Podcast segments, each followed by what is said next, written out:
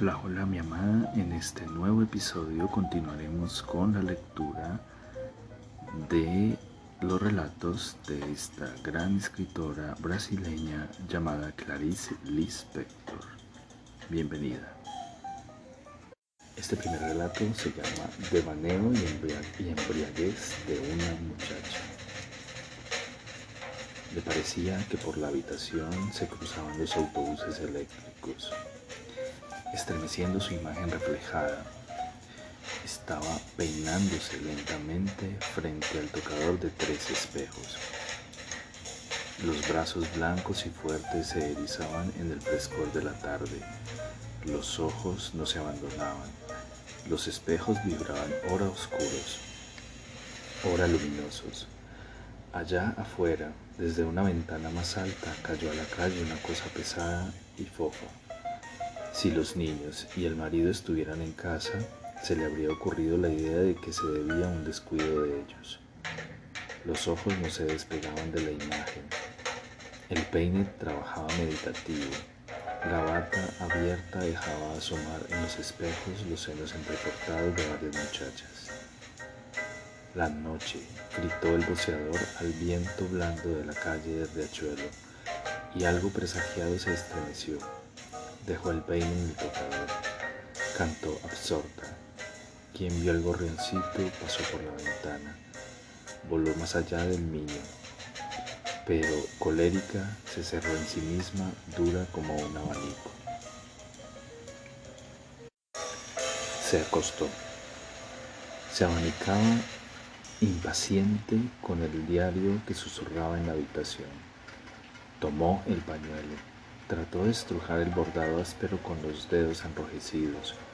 Comenzó a abanicarse nuevamente, casi sonriendo. Ay, ay, suspiró riendo.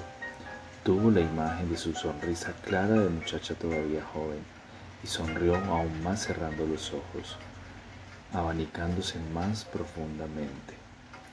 Ay, ay, venía de la calle como una mariposa. Buenos días, ¿Sabes quién me vino a buscar a casa? Pensó como tema posible e interesante de conversación.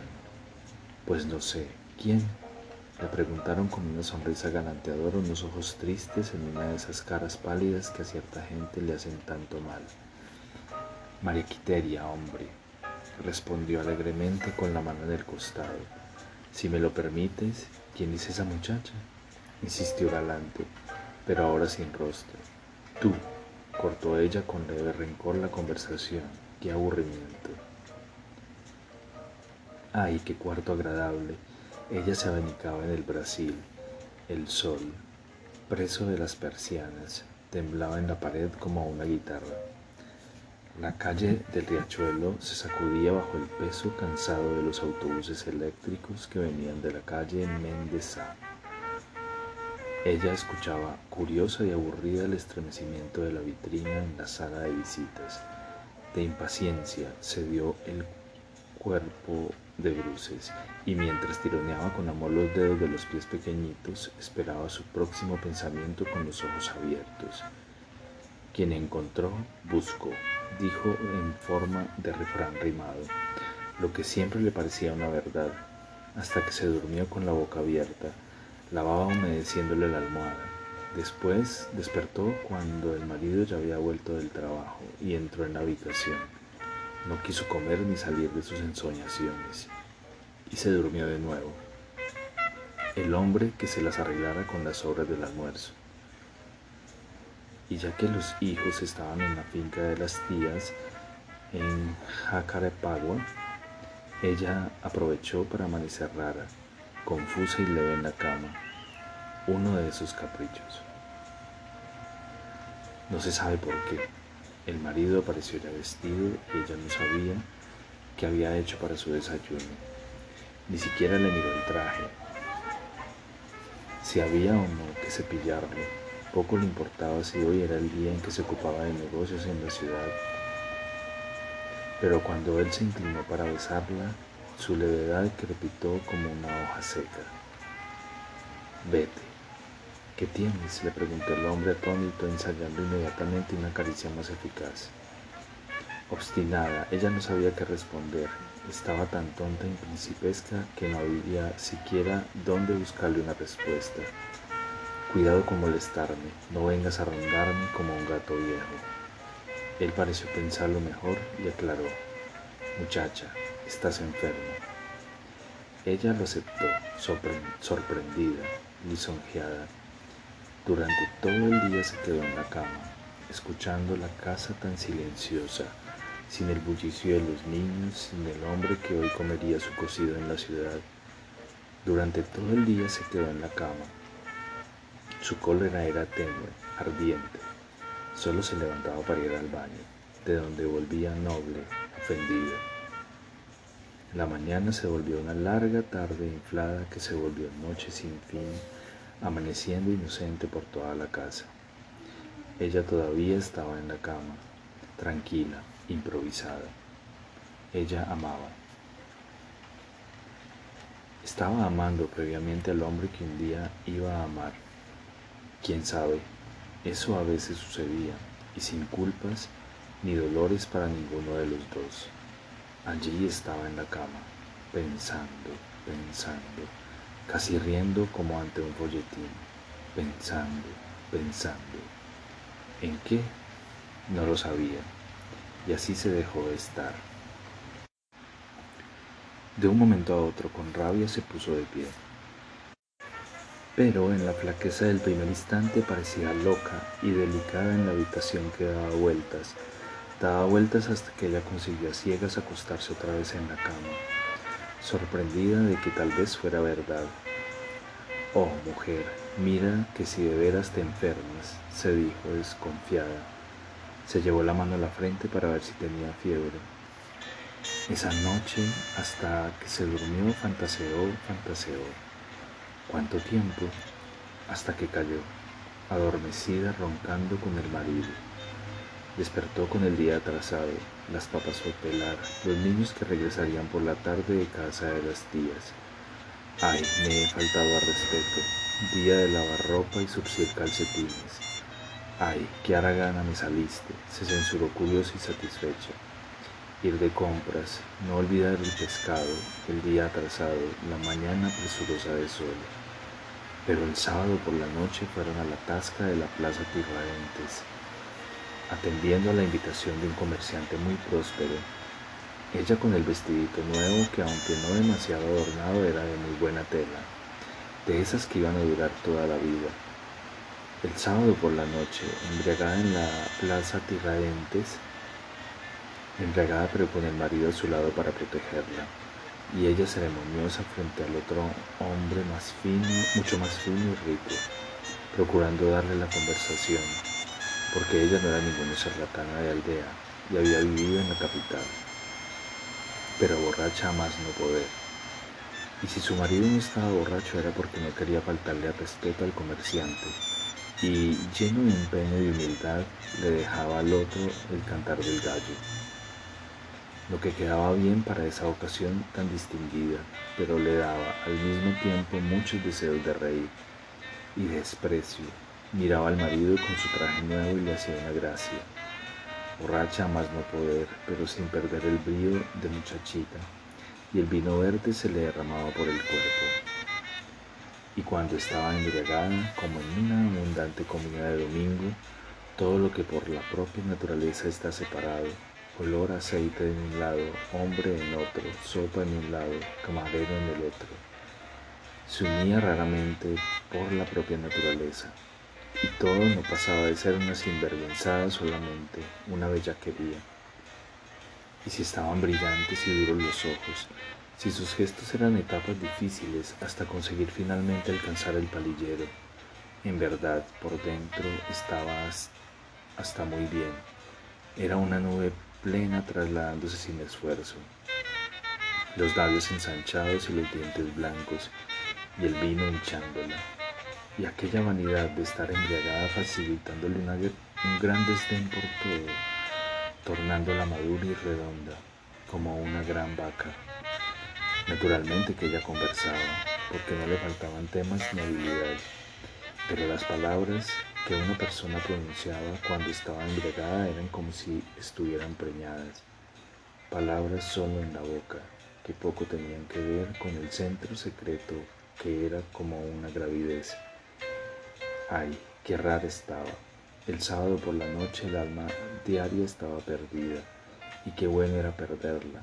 Y como recuerdo de los otros días apenas quedaban las manos pequeñas tan maltratadas y ahora ella con los codos sobre el mantel de la mesa a cuadros rojos y blancos, como sobre una mesa de juego, profundamente lanzada en una vida baja y convulsionante. Y esta carcajada, esa carcajada que le estaba saliendo misteriosamente de una garganta llena y blanca en respuesta a la delicadeza del comerciante. Carcajada venida de las profundidades de aquel sueño y de la profundidad de aquella seguridad de quien de quien tiene un cuerpo. Su carne blanca estaba dulce como la de una langosta, las piernas de una langosta viva moviéndose lentamente en el aire, y aquella pequeña maldad de quien tiene un cuerpo. Conversaba y escuchaba con curiosidad lo que ella misma estaba respondiendo al comerciante próspero que en tan buena hora los invitaba y, y pagaba la comida. Escuchaba intrigada y deslumbrada lo que ella misma estaba respondiendo. Lo que dijera en ese estado valdría para el futuro como un augurio. Ahora ya no era una langosta, era un duro signo, escorpión, porque había nacido en noviembre. Un reflector que mientras se duerme recorre la madrugada, tal era su embriaguez errando por las alturas. Al mismo tiempo, qué sensibilidad, pero qué sensibilidad cuando miraba el cuadro tan bien pintado del restaurante. De inmediato le nacía la sensibilidad artística. Nadie podría sacarle la idea de que había nacido para otras cosas. A ella siempre le gustaron las obras de arte. Pero qué sensibilidad. Ahora ya no a causa del cuadro de uvas y peras y pescado muerto brillando en las escamas, su sensibilidad la molestaba sin serle dolorosa, como una niña rota. Y siquiera podría permitirse el lujo de volverse aún más sensible, podría ir más adelante todavía, porque estaba protegida por una situación, protegida como toda la gente que había alcanzado una posición en la vida, como una persona a quien le impiden tener su propia desgracia. Ay, qué infeliz soy, madre mía, si quisiera, aún podría echar más vino en su cuerpo y, protegida por la posición que había alcanzado en la vida, emborracharse todavía más, siempre y cuando no perdiera la fuerza. Y así, más borracha aún, recorría con los ojos el restaurante, y qué desprecio sentía por las personas secas del restaurante. Ningún hombre que fuese un hombre de verdad, que fuese realmente triste, Qué desprecio por las personas secas del restaurante, mientras ella estaba gorda y pesada, generosa a más no poder, y todos tan distantes en el restaurante, separados unos del otro, como si jamás uno pudiera hablar con el otro, cada uno para sí, y Dios para todos. Sus ojos se fijaron de nuevo en aquella muchacha que ya de entrada le hiciera subir la mostaza a la nariz de entrada la había visto, sentada a una mesa con su hombre, toda llena de sombreros y adornos, rubia como un escudo falso, toda santurrona y fina. Qué lindo sombrero tenía. Seguro que ni siquiera era casada y ponía esa cara de santa y con su lindo sombrero bien puesto, pues que le aprovechara bien la santidad y que no se le cayera la, aristocracia en la sopa. Las más santitas eran las que estaban más llenas de desvergüenza. Y el camarero, el gran estúpido, sirviéndola lleno de atenciones, el ladino, y el hombre amarillo que la acompañaba haciendo la vista gorda, y la santurrona muy envanecida de su sombrero, muy modesta por su cinturita pequeña, seguro que ni siquiera era capaz de parirle un hijo a su hombre. Claro que ella no tenía nada que ver con eso, por cierto, pero de entrada le habían dado ganas de llenarle esa cara de santa rubia de unos buenos sopapos, junto con la aristocracia del sombrero, que ni siquiera era rolliza, porque era plana de pecho. Van a ver que con todos sus sombreros no dejaba de ser una verdulera haciéndose pasar por gran dama. Oh, estaba muy humillada por haber ido a la tasca sin sombrero. Ahora la cabeza le parecía desnuda y la otra, con sus aires de señora, haciéndose pasar por delicada. Bien sé lo que, lo que te falta, damisela, ya tu hombre amarillo. Y si piensas que te envidio tu pecho plano, puedes ir sabiendo que no me importa nada, que me río de tus sombreros. A desvergonzadas como tú, haciéndose las importantes, yo las lleno de sopapos. En su sagrada cólera, extendió con dificultad la mano y tomó un palillo. Pero finalmente, la dificultad de llegar a casa desapareció. Se movía ahora dentro de la realidad familiar de su habitación, sentada en el borde de la cama con la chinela balanceándose en el pie. Y cuando entrecerró los ojos nublados, todo quedó de carne al pie de la cama de carne, la ventana de carne, en la silla el traje de carne que el marido había arrojado, y todo casi le producía dolor, y ella cada vez más grande, vacilante, temblorosa, gigantesca. Si consiguiera llegar más cerca de sí misma, se vería más grande.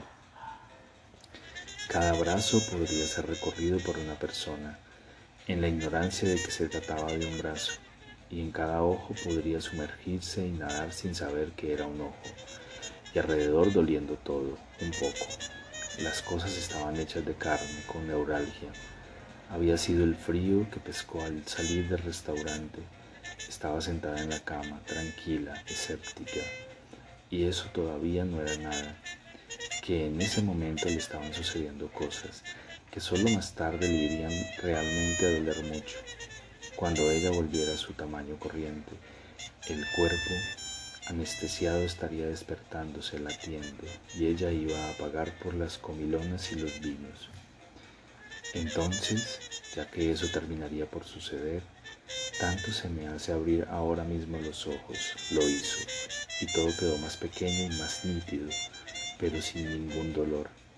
Todo, en el fondo, estaba igual, solo que menor y familiar, estaba sentada bien tiesa en su cama, el estómago muy lleno, absorta, resignada con la delicadeza de quien espera sentado que otro despierte. Te atiborraste de comida, ahora a pagar el pato. Se dijo melancólica, mirándose los deditos blancos del pie. Miraba alrededor, paciente, obediente, hay palabras, palabras, objetos de habitación alineados en orden de palabras, formando aquellas frases turbias aburridas que quien sepa leer, leerá. Aburrimiento, aburrimiento. Ay, qué fastidio, qué pesadez. En fin, que sea lo que Dios quiera. ¿Qué es lo que se habría de hacer? Ay, me da una cosa tan rara que ni sé siquiera cómo explicarla. En fin, que sea lo que Dios quiera, y decir que se había divertido tanto esa noche, y decir que había sido tan lindo todo, tan a su gusto, el restaurante, ella sentada tan fina a la mesa, mesa, le gritó al mundo, pero ella ni siquiera respondió, alzando los hombros con un gesto, en un gesto de disgusto, importunada. Que no me vengan a fastidiar con cariños, desilusionada, resignada, harta de comida, casada, contenta, con una vaga náusea. Fue en aquel instante cuando quedó sorda, le faltó un sentido. Envió a la oreja una palmada con la mano abierta, con lo que solo consiguió un mayor trastorno. El oído se le llenó de un rumor de ascensor. La vida de repente se hizo sonora y aumentaba en los menores removimientos. Una de dos, estaba sorda o escuchaba demasiado reaccionó a esta nueva solicitud con una sensación maliciosa e incómoda, con un suspiro de saciedad. Que los parta un rayo, dijo suavemente aniquilada. Y cuando en el restaurante, recordó de repente, cuando estuvo en el restaurante, el protector de su marido le había arrimado un pie al suyo debajo de la mesa. y por encima de la mesa estaba la cara de él. ¿Por qué se había callado? ¿O había sido a propósito? El diablo, una persona que para decir la verdad era muy interesante, se encogió de hombros. Y cuando en su escote redondo, en plena plaza Tiradentes, pensó ella moviendo la cabeza con incredulidad, se había posado una mosca sobre su piel desnuda. ¡Ay, qué malicia! Había ciertas cosas porque eran casi nauseabundas. El ruido como el de un ascensor en la sangre, mientras el hombre roncaba a su lado, los hijos gorditos durmiendo amontonados en la otra habitación, los pobres. Ay, qué cosa me viene, pensó desesperada. Habría comido demasiado. Ay, qué cosa me viene, Santa Madre mía. Era la tristeza. Los dedos del pie jugaron con la chinela. El piso no estaba demasiado limpio. Qué descuidada y perezosa me saliste. Mañana no, porque no estaría muy bien de las piernas, pero pasado mañana habría que ver cómo estaría su casa. La restregaría con agua y jabón hasta arrancarle toda la suciedad, Habría que ver su casa, amenazó colérica. Ay, qué bien se sentía, qué áspera, como si todavía tuviese leche en las mamas tan fuerte. Cuando el amigo del marido la vio tan bonita y gorda, de inmediato sintió respeto por ella. Y cuando ella se sentía avergonzada, no sabía dónde tenía que fijar los ojos. Ay, qué tristeza. ¿Qué habría de hacer? Sentada en el borde de la cama, pestañeaba con resignación. Qué bien se veía la luna en esas noches de verano. Se inclinó un poquito, desinteresada, resignada. La luna, qué bien se veía, la luna alta y amarilla deslizándose por el cielo, pobrecita, deslizándose, deslizándose. Alta, alta, la luna. Entonces la grosería explotó en un súbito amor. Perra, dijo riéndose. Aquí termina Devaneo y embriaguez de una muchacha. Espero haya sido de tu agrado. Te amo.